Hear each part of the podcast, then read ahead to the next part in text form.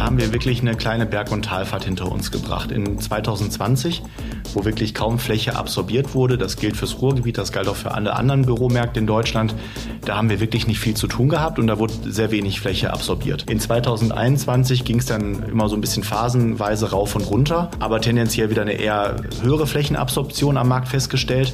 Und in 2022 muss ich sagen, sind wir in unserem Markt, aber auch in vielen anderen Märkten wirklich wieder auf fast Vorkrisenniveau. Die Nutzer, mit denen wir zu tun haben, sind im Grunde genommen so wie die deutsche Wirtschaft, sehr mannigfaltig und sehr unterschiedlich. Und so haben wir dann mit ganz unterschiedlichen Interessenlagen zu tun. Da mag es einen großen Nutzer geben, der auch über mehrere tausend Mitarbeiter verfügt und das Gebäude ist vielleicht nicht ESG-konform und ähm, der Nutzer möchte trotzdem seine Klimaanlage haben, wohl wissen, dass die äh, CO2-Verbraucher dadurch steigen und so weiter. Die Mitarbeiter wollen es trotzdem kühl haben auf der Fläche und dann wird dann einfach pragmatisch darüber nachgedacht, wie bekomme ich dieses Gebäude kühl. Das ist der Immobilieros-Podcast von Immocom. Jede Woche Helden, Geschichten und Abenteuer aus der Immobilienwelt mit Michael Rücker und Yvette Wagner.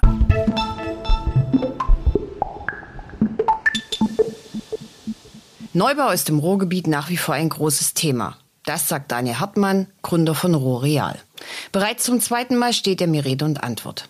Natürlich geht es um die aktuelle Situation auf dem Office-Markt im Ruhrgebiet, um die Nachfrage nach spekulativen Neubau, die Schwierigkeit mit peripheren Lagen und den neuen Trend der Mischnutzung. Er spricht über die positive Entwicklung von Duisburg und den Nachholbedarf in Gelsenkirchen und über die Coolness der öffentlichen Hand wenn es um die Büros der Mitarbeiter geht. Zum Staunen brachte mich die Erkenntnis, dass das Thema ESG bei den Mietern noch nicht richtig angekommen ist, sich das aber wohl schon sehr bald allein wegen der weiter steigenden Nebenkosten ändern wird. Daniel Hartmann zeigt an Beispielen, wie Revitalisierung funktionieren kann, hat eine Meinung, welche Rolle Green Lease zukünftig spielen wird.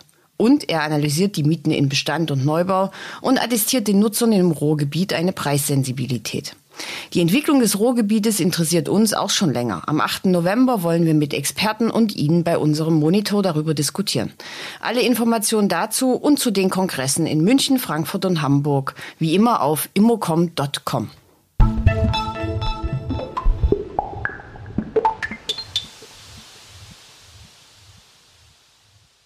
Daniel Hartmann sitzt mir gegenüber. Ich bin mal wieder in Essen zu Gast. Wir haben uns gerade schon kurz vorher ausgetauscht. Ich war, glaube ich, vor einem Jahr, anderthalb Jahren schon mal hier. Die Bedingungen damals waren ganz andere als jetzt. Darüber möchte ich gern mit dir reden. Du bist Geschäftsführer, Gründer von Rohreal, Markenbotschafter Ruhrgebiet. Jetzt habe ich es oft genug gesagt. Es mhm. geht ums Ruhrgebiet. Ja. Ihr habt auch Flächenfinder. Und jetzt erstmal Hallo Daniel. Ja, hallo Yvette, schön, dass du da bist und uns ähm, ja, wieder mal hier im Ruhrgebiet besuchst, in unserer Heimat Essen. Und ähm, ja, herzlich willkommen.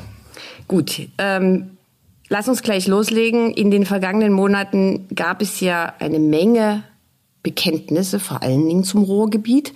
Es wurde als Top 8 bezeichnet, Projektentwickler, Bestandshalter, Investoren, alle sagen, großes Potenzial, es kann nur noch vorwärts gehen. Wird es denn das neue Top 8? Ist es schon das neue Top 8? Also in Summe ähm, muss ich wirklich sagen, hat sich das Ruhrgebiet jetzt auch trotz Covid und trotz den ganzen äußeren Einflüssen, die es so äh, makroökonomisch und auch wirtschaftspolitisch gegeben hat, nach wie vor sehr positiv entwickelt.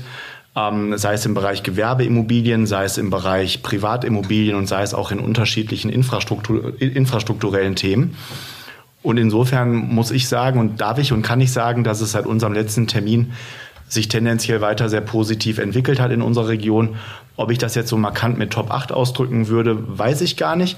Aber mir wird das immer selber bewusst, wenn ich mit Investoren, Anlegern oder auch Geschäftspartnern von außerhalb rede, äh, wie spannend diese Region ist, wie viele Menschen doch hier zusammenleben, über fünf Millionen. Und ähm, ja, wenn man hier mit Geschäftspartnern auch bei uns in der Region im Auto oder mit dem Zug oder anderen Verkehrsmitteln unterwegs ist, wird mir das auch immer bildlich so bewusst, an wie viele Häuser man vorbeifährt, an wie viele ähm, Institutionen und man erreicht ja jede Stadt im Grunde genommen, ich will nicht sagen fußläufig, aber es ist so ein fließender Übergang. Und wenn mir dann noch klar wird, dass das über fünf Millionen Menschen sind, die hier auf einem ganz engen Ballungsraum zusammenwohnen, das ist mehr als Österreich. Und insofern ähm, ist das schon der Wahnsinn. Gut, wir haben das letzte Mal vor allen Dingen über die Zukunft des Büros in Pandemiezeiten gesprochen in unserem ersten Podcast. Da hast du ganz klar gesagt, das Büro hat Zukunft. Das ist bestätigt worden, deine These. Das ist schon mal total schön. Es ging um den Hype um Logistik. Der fing damals gerade an. Der hat sich ja jetzt noch mal sehr beschleunigt. Ähm, jetzt haben wir ja aber andere Rahmenbedingungen. Vieles ist irgendwie anders geworden. Wie schätzt du denn die aktuelle Lage ein? Und was sind aus deiner Sicht jetzt die Dinge, auf die man unbedingt achten muss? Was für Probleme kommen auf uns zu? Ich spreche jetzt erstmal über den Bürobereich. Also da haben wir wirklich eine kleine Berg- und Talfahrt hinter uns gebracht. In 2020, wo wirklich kaum Fläche absorbiert wurde, das gilt fürs Ruhrgebiet, das galt auch für alle anderen Büromärkte in Deutschland, da haben wir wirklich nicht viel zu tun gehabt und da wurde sehr wenig Fläche absorbiert. In 2021 ging es dann immer so ein bisschen phasenweise rauf und runter, aber tendenziell wieder eine eher höhere Flächenabsorption am Markt festgestellt. Und in 22 muss ich sagen, sind wir in unserem Markt, aber auch in vielen anderen Märkten wirklich wieder auf fast Vorkrisenniveau. Aber du fragtest mich gerade nach einer Beobachtung, welche Lagen es heute noch schwerer haben.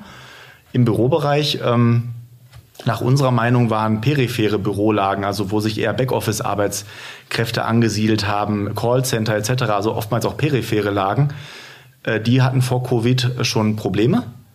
Und die haben sich eigentlich jetzt nochmal als schwieriger dargestellt, weil die Unternehmen doch immer mehr auch in urbane Lagen, in Lagen mit Nahversorgungsmöglichkeiten, Infrastruktur, ÖPNV und einer gewissen Nahversorgung einfach ansiedeln wollen. Und ähm, deswegen merken wir eigentlich, dass es nach Covid nochmal schwieriger ist am Investmentmarkt aber auch am Vermietungsmarkt solche Objekte zu platzieren. Es sei denn, der Eigentümer hat wirklich pfiffige Ideen, ähm, also innerhalb der Immobilie, aber auch mit Themen, die sich ringsherum abspielen, mh, wo wir merken, dass diese Lagen wirklich Schwierigkeiten haben. Mhm. Ähm, wir sind ja jetzt hier in Essen. Lass uns mal kurz über die Stadt äh, mhm. reden. Da las ich, dass der Büromarkt ähm, sehr, sehr stabil ist. Ist denn die Neubaupipeline, Klammer aufsteigende Baukosten, Fachkräftemangel, Klammer wieder zu, ähm, größer geworden, gleich geblieben, kleiner geworden? Gibt es Projekte, die schon aufgegeben wurden? Also es gibt generell, und das erfreut mich eigentlich, ähm, in Essen nach wie vor äh, Umbauprojekte oder auch Neubauprojekte, insbesondere die ähm, auf Vorrat gebaut werden, also wo Investoren wirklich sagen, egal wie, wir glauben an den Standort. Also spekulativ. Also spekulativ, okay. also sehr mhm. offensiv auch, wo, wo die äh, Kunden sagen, wir glauben an unsere Lage, wir glauben an den Markt, wir sind kapitalstark oder konnten eine Bank überzeugen, das mit uns zu gehen, diesen Weg. Und die sind dann auch bereit, auf Vorrat zu bauen. Und ähm, diese Projekte haben auch in den vergangenen Monaten und auch in den letzten ein, zwei Jahren wirklich Abnehmer gefunden. Ich denke da beispielsweise an Projekte in der Essener Weststadt, wo spekulativ Neubauten errichtet wurden im Office-Segment und wo dann wirklich äh, langfristig orientierte Mieter, Mieternutzer äh, für diese Projekte ähm, gewonnen werden konnten. Und generell ist es aber bei den etwas größeren Büroprojekten schon so, dass immer noch äh, Vorvermietungsquoten erzielt werden. Die Projekte sind aber generell nicht eingestampft. Es laufen weiter Gespräche. Es werden weiter Mietergespräche geführt. Ich kann mich aber jetzt an kein Projekt erinnern, was generell ähm, nicht mehr diskutiert wird oder wo Nutzer nicht mehr angesprochen werden dürfen. Wir stellen aber auch fest, wenn jemand bereit ist, ins Risiko zu gehen, die Lage etabliert ist oder eine Lage ist, die im Kommen ist, dann werden dafür auch Nutzer begeistert und da ziehen auch weiter Nutzer rein, weil so viele Gebäude im Bestand, die heutigen Qualitätsansprüchen ähm, irgendwie ja, welche die Erfordernisse von aktuellen äh, Gebäuden irgendwie erfüllen, gibt es leider nicht so viele. Und es gibt auch nicht so viele Gebäude, die sich immer wieder für eine Revitalisierung eignen. Insofern ist das Thema Neubau auch im Ruhrgebiet immer wieder ein ganz großes Thema. Über Revitalisierung würde ich dann gerne noch ein bisschen später mit dir reden. Ich habe in der Bulwingesa Projektentwicklerstudie für das Ruhrgebiet gelesen. Also Dortmund ist ja ganz weit vorne auf Platz 1, 600.000 Quadratmeter Volumen. Essen folgt erstaunlicherweise äh, mit knapp 500.000. Ähm, braucht es denn so viele Flächen? Wer sind die größten Nachfragertreiber und wen siehst du, von Dortmund jetzt mal abgesehen, bei den Städten noch auf dem Weg nach vorne im Ruhrgebiet? Also welche Stadt uns ähm, sehr positiv aufgefallen ist in den letzten ein, zwei Jahren, vor allem die ganzen städtebaulichen Tendenzen, die da wirklich gerade greifen, ist die Stadt Duisburg. Duisburg ist ja eine Stadt, die sozusagen seit dem Love Parade-Unglück äh, eher eine sehr negative Presse erlitten hat. Nach unserer Wahrnehmung hat sich die Stadt aber in den letzten zwei, drei Jahren ähm, total mannigfaltig positiv entwickelt auf ganz unterschiedlichen Bereichen. Das geht los beim Thema Wirtschaftsförderung, das geht weiter mit der Ansiedlungspolitik und geht dann weiter über in städtebauliche Projekte. Ähm, es gibt ja eine äh, städtische Immobilientochter, die GEBAG, die viele, also die sich einigen Grundstücken gewidmet hat, die lange brach lagen aufgrund unterschiedlichster Themen. Und die GEBAG ist jetzt hingegangen und hat unterschiedliche Baugrundstücke erworben und macht dort unterschiedliche städtebauliche Themen. Ähm, da gibt es Ansiedlungen der Universität, da gibt es unterschiedliche Wohnungsbauprojekte, aber auch Gewerbethemen, also Office-Themen direkt am Hauptbahnhof, die da gebaut werden sollen wo wir einfach merken, in dieser Stadt gibt es unheimlich viele positive Impulse und äh, das Blatt hat sich total gedreht. Im Vergleich zu vor ein paar Jahren ähm, ist unsere Wahrnehmung da gerade sehr positiv. Also wir grüßen Rasmus Beck. Ja. ähm, Duisburg, okay. Ähm, Nochmal, braucht es so viele Flächen und welche Stadt, gibt es denn auch eine Verliererstadt aus deiner Sicht? Also man muss ja, ich will nicht negativ reden, aber vielleicht gibt es ja auch einen Verlierer. Also um auf deine ähm, erste Frage zurückzukommen, also wir würden sagen, ja, es gibt immer noch genug Flächengesuche, genug Nutzer, die einen gewissen Qualitätsanspruch haben, den wir heute im Bestand einfach nicht unterbekommen. Ähm, wo wir dann einfach sagen, okay, wo bekommen wir diese Flächen her? Und das ist dann oftmals einfach nur im Neubau irgendwo darstellbar. Und es gibt einen starken Nachfrageüberhang. Das gilt für gewisse Lagen in Duisburg, Essen, Bochum, Dortmund und teilweise sogar in kleineren Städten des Ruhrgebiets. So, und ähm, da merken wir auf jeden Fall eine, eine starke Nutzernachfrage, die auch sozusagen auf ein vernünftiges äh, Flächenangebot im Neubausegment trifft. Und insofern würde ich das auf jeden Fall bejahen. Äh, der zweite Punkt war. Äh, eine, ne also eine negative Entwicklung, vielleicht ist negativ auch ein bisschen zu drastisch ausgedrückt, aber welche Stadt würde dir den Sorgenfalten auf die Stirn treiben? Oder wo wünschst du dir, dass es da noch mehr also, ähm, Mutige gibt, die da hingehen vielleicht sogar? Wir messen das natürlich auch immer stark an Ansiedlung von Unternehmen, was passiert mhm. in Städten und wo wird neu gebaut. Und wie viel Flächenabsorption findet an einem Markt statt. Und da ist gerade unsere Wahrnehmung, ähm, ich will jetzt hier keinem vom Kopf stoßen, aber dass die Entwicklung in Gelsenkirchen immer noch irgendwie hinter den Entwicklungsmöglichkeiten zurückbleibt. Das ist eine Stadt mit über 100.000 Einwohnern, mit einer extrem guten Verkehrsanbindung, auch immer noch relativ zentral im Ruhrgebiet gelegen. Und wenn ich mir anschaue, wir haben letztens wieder mit der Business Metropole Ruhr zusammengesessen und so die, die ähm, Quadratmeterzahlen uns angesehen, was in den unterschiedlichen Teilmärkten des Ruhrgebiets umgesetzt wurde. Und da war Gelsenkirchen für die Stadtgröße doch relativ weit hinten. Also es wird immer noch relativ viel ja, negativ berichtet, aber es passiert auch leider nicht sehr viel in der Stadt. Und da merken wir einfach in anderen Städten des Ruhrgebiets, nennen wir Mülheim, nennen wir andere Städte, doch mehr gebaut, mehr spekulativ gebaut und einfach auch ähm, ja, die Nutzernachfrage ist einfach in Summe besser. Wer sind denn die äh, Nachfrager und Treiber? Also hast schon gesagt, Firmen, die ähm, sich ansiedeln wollen oder mhm. schon da sind, sich vergrößern wollen. Welche Rolle spielt die öffentliche Hand? Ähm, ja, die öffentliche Hand ist immer noch ein ganz starker Treiber. Ähm, wir schließen und vermitteln jedes Jahr sehr viele Mietverträge mit der öffentlichen Hand, Kommunen, Bedarfsträger der öffentlichen ähm, Hand ab und das ist immer noch ein wichtiger Nutzertreiber im Ruhrgebiet. Das Spannende ist, ähm, die öffentliche Hand, die mietet heute auch nicht mehr klassischerweise diese Behördenimmobilien an, also langer Flur links und rechts ähm, diese Zellenbüros, sondern auch da ist man bereit, ganz kreative, moderne Wege zu gehen. Also wir haben jetzt zum Beispiel gerade mit der Stadt Bochum äh, einen Mietvertrag ähm, nicht abgeschlossen, aber vermittelt. Und äh, die haben jetzt Büros angemietet, wo man mehr Open Space macht, wo man mehr Rückzugsmöglichkeiten für die Kolleginnen und Kollegen hat. Und das fanden wir eigentlich ganz spannend, welche innovativen äh, Wege man da geht. Das erleben wir aber auch in anderen Städten des Ruhrgebiets, dass man eben den Behördenmitarbeitern, äh, öffentlicher Dienst, Beamte etc. coole, moderne Flächen zur Verfügung stellt, wo man nicht nur arbeiten kann, sondern einfach auch Raum für kreativen also für Kreativität lässt und äh, um einfach besser einander zu begegnen. Okay, äh, das bringt mich gleich zum Thema. Darüber sprachen wir das letzte Mal auch. Und zwar Coworking war ja, also wurde ja viel diskutiert, überlebt das die Pandemie, überlebt das die Pandemie nicht. Es haben sich ein paar Betreiber vom Markt zurückgezogen, zumindest in Deutschland. Ähm, wie ist da deine Einschätzung? Ist das ein Konzept, was, was Bestand hat in, in meiner Wahrnehmung, das ist jetzt aber nicht repräsentativ und ganz subjektiv, ist es schwierig geworden auf diesem Markt. Also bevor ich auf das Thema Coworking zu sprechen mhm. komme, ähm, vielleicht darf ich noch kurz in einen Punkt ausführen, weil du gerade nach Nutzermix gefragt ja. hattest, wer anmietet. Ja. Und natürlich sind Behörden dann ein großer, ähm, ein großer Typ an Nutzern, der was macht. Aber wir haben auch mit ganz äh, unterschiedlichen Nutzungen zu tun. Also wir haben einen ganz breiten Mietermix. Es gibt ja im Ruhrgebiet immer auch noch sehr viel Mittelständler. Mhm. Also wir haben mit ganz vielen Mittelständlern zu tun, die ähm, teilweise reine Büroflächen suchen, aber auch mitunter diese Kombination aus Flächen für Forschung, für äh, Lagerhaltung, für Logistik, das in Kombination mit Produktion und auch Büro gepaart.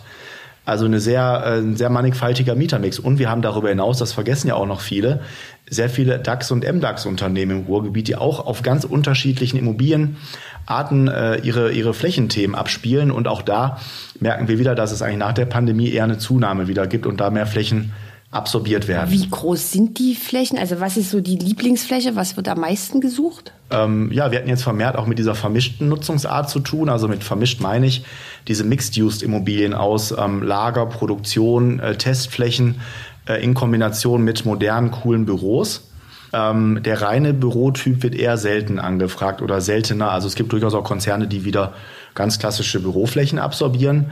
Aber es wird einfach auch viel diese Mischnutzung abgefragt.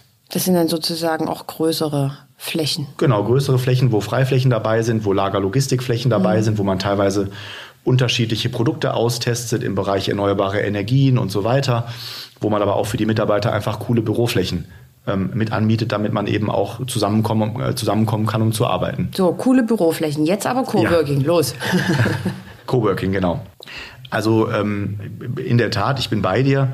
So während der Hochphase von Pandemie ähm, haben sich die Coworking-Anbieter doch etwas so nach unserer Wahrnehmung zurückgehalten. Es wurden äh, Flächen abgegeben, es wurden einfach nicht mehr so viel Flächen am Markt absorbiert. In Summe stellen wir heute aber wieder fest, dass die weißen Flecken, die es ja noch im Ruhrgebiet gibt, also es gibt gewisse Lagen im Ruhrgebiet, wo noch kein Coworking-Anbieter sitzt, wo aber die professionellen Betreiber der Branche für sich noch Potenzial sehen und die wollen auf jeden Fall noch da wieder weiter wachsen. Und es gibt durchaus Konzepte, die haben sich am Markt etabliert es gibt ja auch durchaus Konzepte, die nur am Ruhrgebietsmarkt was machen. Und ähm, da haben wir durchaus noch ähm, die Entscheider, wo wir im Gespräch sind und die sagen durchaus, wir würden da wieder was machen. Aber es müssen halt genau die Lagen sein. Ich habe gerade diese peripheren Bürolagen äh, genannt. Ja. Die tun sich für, für Coworking noch mal schwieriger oder schwerer. Und äh, die Lagen, die eben heute schon gefragt sind oder so Potenziallagen, wo man vielleicht nicht klassischerweise darüber nachdenkt, als Unternehmen 200, 300 Quadratmeter Bürofläche abzuabsorbieren. Da gibt es ähm, durchaus auch Unternehmen, die sich jetzt in dem Bereich bis 300 Quadratmeter noch mal intensiver mit Coworking auseinandersetzen. Also Potenzialflächen siehst du, also Innenstadtlage, gute Anbindung, Bahnhofsnähe, Universitätsnähe. Genau. Das sind so die. Ja, also es gibt ja durchaus auch Lagen im Ruhrgebiet, die jetzt nicht die klassische CBD-Lage sind, also im Zentrumslage, sondern es gibt ja auch durchaus Lagen im Ruhrgebiet, ich denke jetzt mal, um eine Stadt zu nennen, äh, Duisburg, Duisburg-Neudorf oder Düssern.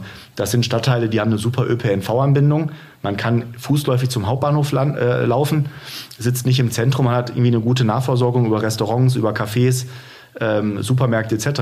und kommt auch mit dem Fahrrad wieder von seiner Arbeitsstätte zum Hauptbahnhof zurück, um dann beispielsweise nach Düsseldorf mit dem Zug zurückzufahren. Mhm. Wenn wir jetzt über die ähm, Wünsche der Nutzer sprechen, also gute ÖPNV-Anbindung und so weiter. Welche Rolle spielen denn ESG-Kriterien? Ja, finde ich total spannend, weil, also dass du das ansprichst, weil wir auch oft mit Mietern und Geschäftspartnern und Eigentümern im Austausch dazu sind. Und die fragen uns genauso, wie sie uns fragen, wie sieht denn das Bürokonzept der Zukunft aus? Wie sind da die Mieterwünsche? Kommt genauso die Frage ESG auf. Und da hatte ich ähm, so nach der Expo das Gefühl, auch während der Expo in 2000, äh, Letztes Jahr. Letztes Jahr, genau, 2021. 21, ja. ähm, dass das das Riesenthema war. Es war ein total beherrschendes Thema. Und ich habe auch das Gefühl, wenn wir heute Bürogebäude, Lagerobjekte etc. verkaufen, dass das für Investoren auch ein größer äh, werdendes Thema ist und da auch durchaus professionelle Käufer und Investorengruppen drauf schauen. Wir merken das aber im Mietermarkt nicht so stark und teilweise überhaupt nicht. Also wir sind ja tagtäglich mit Nutzern, die kleine, mittelgroße und große Flächen absorbieren im Gespräch. Und ich würde sagen, von 100 Prozent der Nutzer sprechen das vielleicht 5 Prozent der Nutzer an. Und es ist, muss ich sagen, auch leider immer noch ein sehr rudimentäres Thema. Also dieses Thema Green Lease, das Thema, wie können wir irgendwie Flächen effizienter von der Energiesituation her bespielen, wie können wir generell diese ESG-Themen mit, mit irgendwie ähm, ja, da einfließen lassen in den Anmietprozess. Es ist leider aus unserer Sicht immer noch eine, ich würde sagen, einstellige Prozentzahl von Nutzern, die sich mit dem Thema beschäftigt. Oh, das erstaunt mich jetzt so ein bisschen, weil man liest das ja immer, dass auch ganz viele Mieter darauf Wert legen, dass Investoren darauf Wert legen. Das kann mhm. ich mir mhm. vorstellen. Ähm, es ist ja auch ein bisschen schwierig zu bestimmen, was ist jetzt ESG-konform. Man sagt das immer so einfach vor mhm. sich hin. Das war ja auch letztes Jahr bei der Expo. Ähm, Es gab ja keine Diskussion, keine Podiumsdiskussion, wo nicht irgendwie ESG vorkam.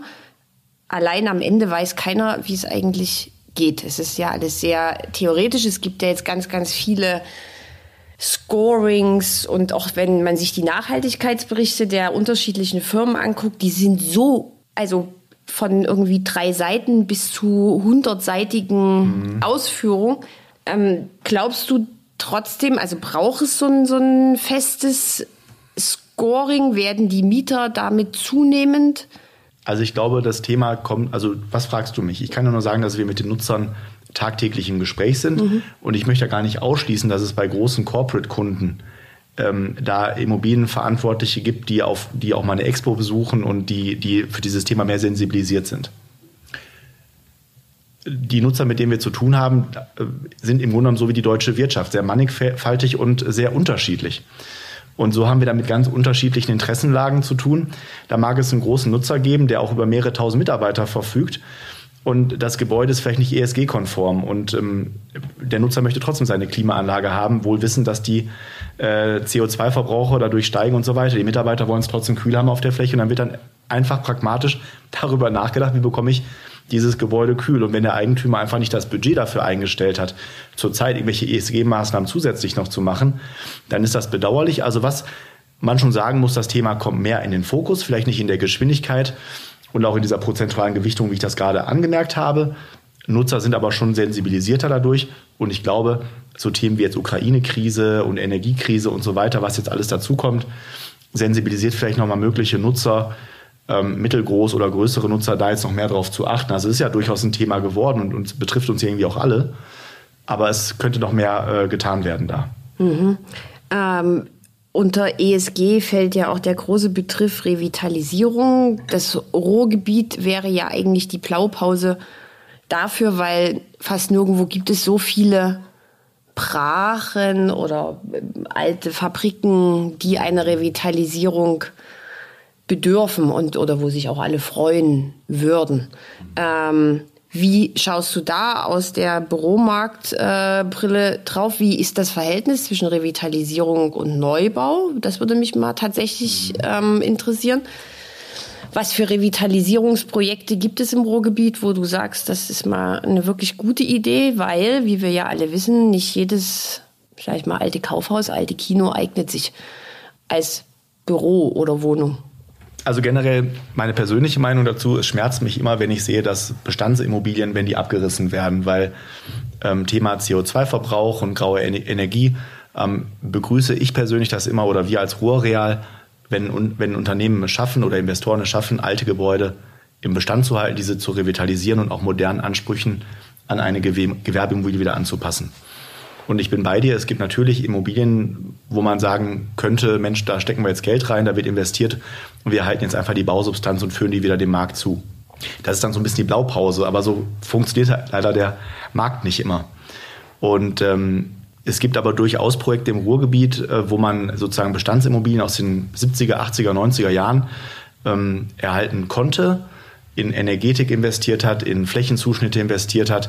Mir fällt jetzt zum Beispiel in, in Mülheim an der Ruhr hm, das Areal ein, das heißt heute äh, Parkstadt. Und ähm, das hat ein österreichischer Investor erworben vor einigen Jahren.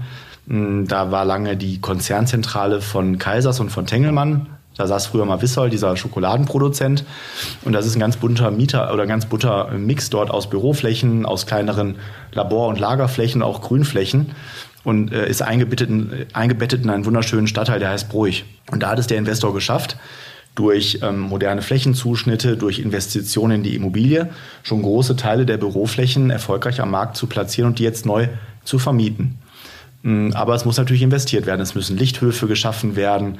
Es müssen Büroflächen äh, mit Übertiefen müssen halt irgendwie neu kreativ gestaltet werden. Aber denen ist das wirklich gelungen, dieses alte Areal wirklich wieder zum Leben zu erwecken und die Vermietungsquoten sind da sehr positiv. Gleichzeitig fällt mir auch noch ein, weil wir gerade über das Thema Büro geredet haben, fällt mir auch noch ein Beispiel aus der Industrielogistik ähm, ein.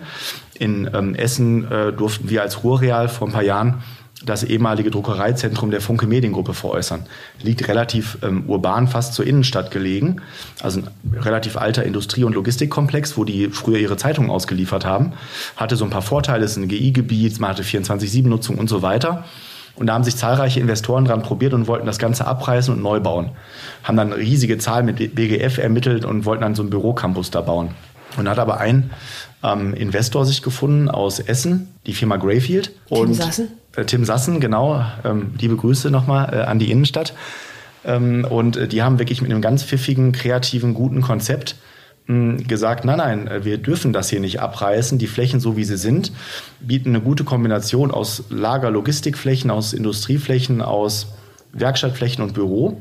Und ähm, ja, konnten jetzt sozusagen mit, mit unserer, aber auch mit anderer Hilfe jetzt ähm, tolle Nutzer gewinnen, die da ja ganz divers äh, agieren und ähm, teilweise von Lagerhaltung über Produktion, über Büroarbeitsplätze dieses Areal bespielen. Also die bauen das gerade sehr umfangreich um.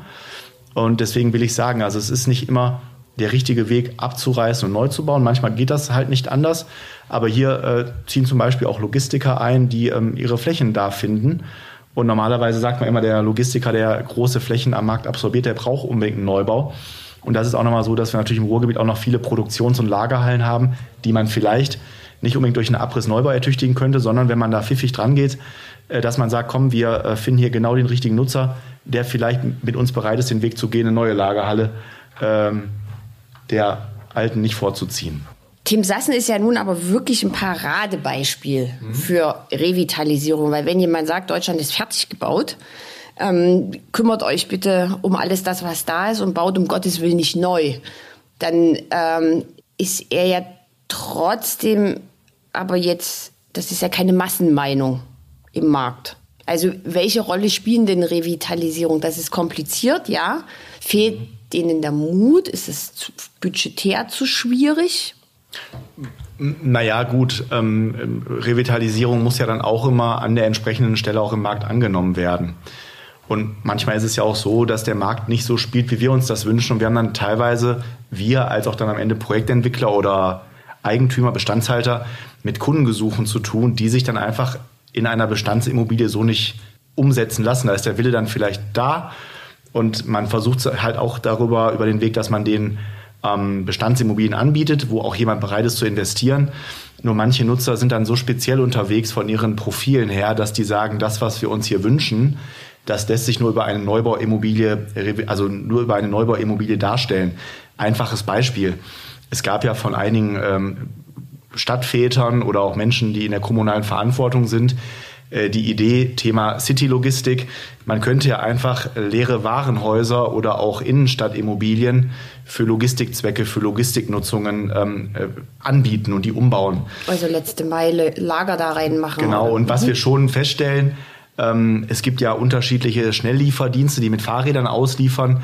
Natürlich mieten die äh, leerstehende Ladenlokale oder äh, leere Geschäftshäuser an in so klassischen B- oder C-Innenstadtlagen. Aber wenn wir jetzt über größere Logistikflächen, über größere Werkstatt, äh, Produktionsflächen etc. nachdenken, die relativ innenstadtnah sein müssen oder können, das lässt sich einfach am Ende nicht in jeder Innenstadtimmobilie darstellen. Und diese Warenhäuser dann entsprechend umzubauen, dass da Logistiknutzungen reingehen, das klappt dann vielleicht noch für so Self-Storage-Modelle oder Self-Storage-Anbieter aber nicht, ähm, wenn es über großteiligere Flächen äh, geht. Das und, aber, und Büros?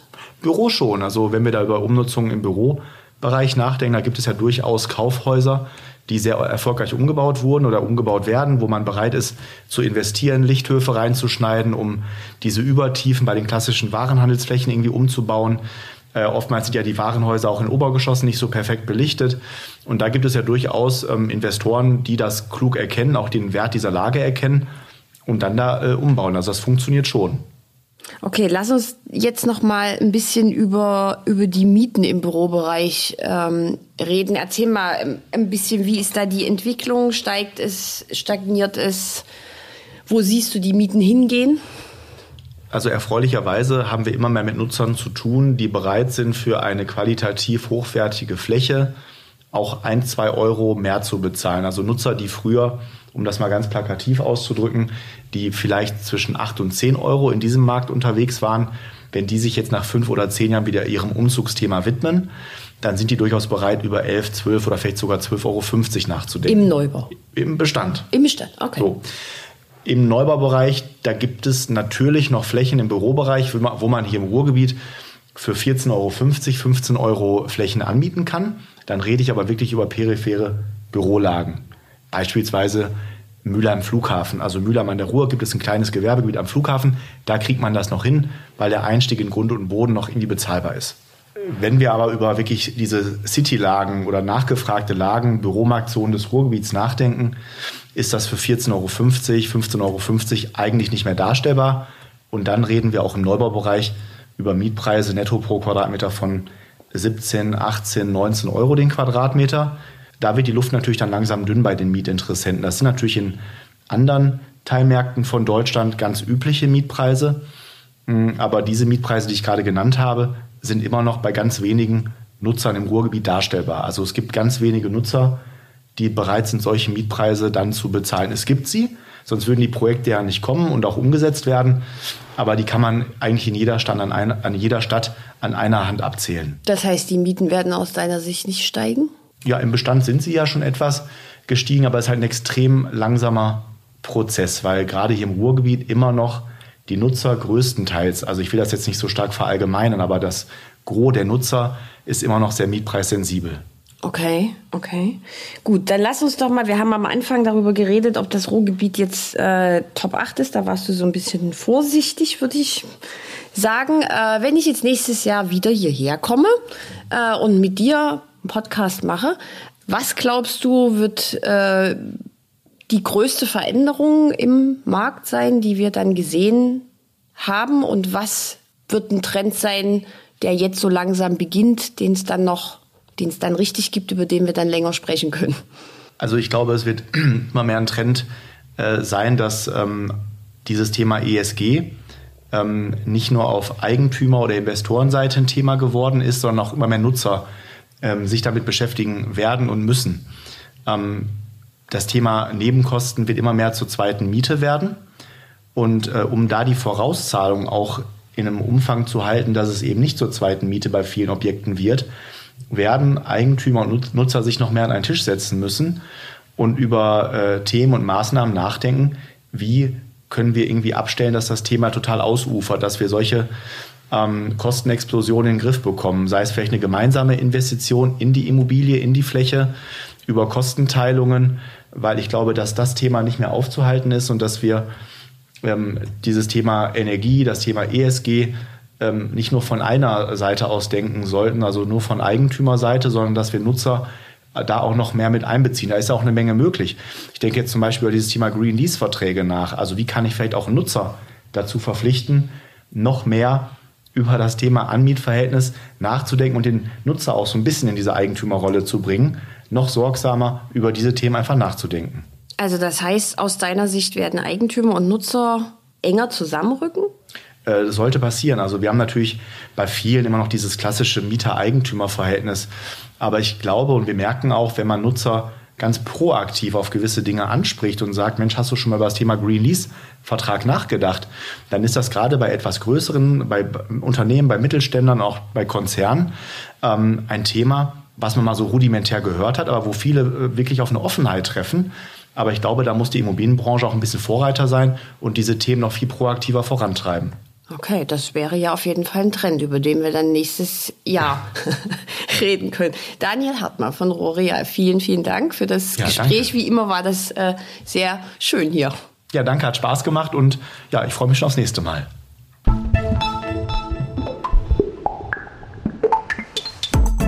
Das war der Immobilieros Podcast. Alle Folgen finden Sie unter www.immobilieros.de und überall dort, wo man Podcasts hören kann.